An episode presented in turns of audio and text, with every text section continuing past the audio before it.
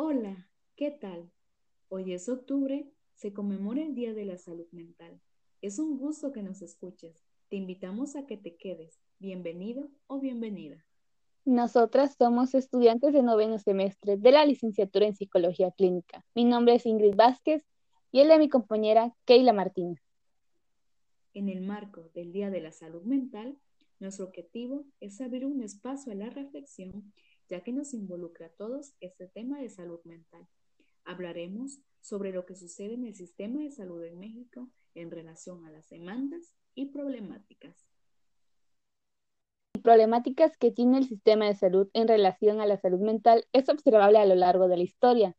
Este espacio es para conocer cuáles son esas demandas y problemáticas que tiene el sistema de salud y cómo responde a ellas. Interesante, ¿verdad? La OMS declara que la salud mental es un estado de completo bienestar físico, mental y social, y no solamente la ausencia de afecciones o enfermedades. El psicoanalista Eric Lauen, en su obra Psicoanálisis y Salud Mental, cuenta, un pobre hombre tomó el tren sin billete. Entonces, en el primer control, el revisor le pide el billete. Como no lo tiene, le manda bajarse del tren. Sale y vuelve a entrar por otra puerta. El revisor le ve, le manda bajarse otra vez, pero luego vuelve a subir. La tercera vez, el revisor le pega. Entra de nuevo y el revisor le vuelve a pegar y así le va pegando cada vez más y más. Al final, se encuentra con un conocido en el pasillo del tren que le pregunta, ¿A dónde vas? Y él le responde, voy a tomar las aguas si mi salud me lo permite. La salud mental es algo así. Es lo que nos permite avanzar y permanecer en el tren con cierta paz, si nuestra salud mental nos lo permite. Continuemos. Eric Lauren menciona que el problema de los estados modernos es una situación de emergencia. Están endeudados y comparten una misma preocupación, reducir los gastos de salud mental. ¿Te imaginas? En el 2017 se realizó una evaluación sobre el sistema de salud mental mexicano, utilizando el ISM de la OMS, y el resultado fue que del total del presupuesto asignado a la salud, solo el 2.2% está destinado a la salud mental. Y de ese porcentaje, 80% se emplea para el funcionamiento de los hospitales psiquiátricos. Sin embargo, los pacientes no son detectados ni tratados a tiempo. Crisis económicas en México derivaron en una reducción paulatina del gasto público en salud. Por ello, las políticas en salud mental tienen una pobre inversión. Existe escasez de todos los recursos, distribución inequitativa, dificultad para acceder a los servicios. Ahora, hay tres marcos en donde se puede ubicar las principales demandas y problemáticas en el sistema en relación a la salud mental. La primera es en relación a la política, marco legislativo y financiamiento.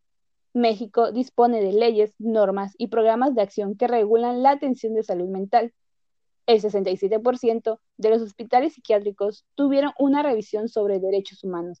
63% del derecho del personal ha recibido algún tipo de capacitación sobre este tema. Sin embargo, la problemática surge en relación que las inspecciones solamente se realizaron en 14% de las unidades de salud. La demanda tiene que ver con qué? Exacto, con la falta de porcentaje en presupuesto de salud mental. Como segundo marco, en servicios de salud mental, atención primaria y recursos humanos, la demanda gira en torno a las instalaciones de salud mental. El acceso se ve limitado por barreras geográficas, ya que la mayoría de los servicios se encuentran en las grandes ciudades. El número de servicios ambulatorios es amplio, pero no alcanza para cubrir las demandas de atención. Otra problemática es que no más del 30% de los establecimientos cuentan con protocolos de evaluación, tratamiento y capacitación de salud mental. Por último, se encuentra la educación sanitaria y vínculos con otros sectores. El hecho de que exista una vinculación escasa entre el sistema de salud mental y las sociedades civiles es problemático, tanto que no se cuenta con información sistematizada sobre las asociaciones de usuarios y familiares. Ya casi nos despedimos, pero nos interesa decirte que la búsqueda de atención adquiere relevancia y por ello sería conveniente contar con herramientas teórico-metodológicas que permitan conocer cómo se articulan las prácticas en salud mental. ¿Consideras necesario reflexionar acerca de un nuevo rumbo para la atención de la salud mental en México? ¡Qué interesante! Agradecemos tu escucha. Llegamos al final de este podcast.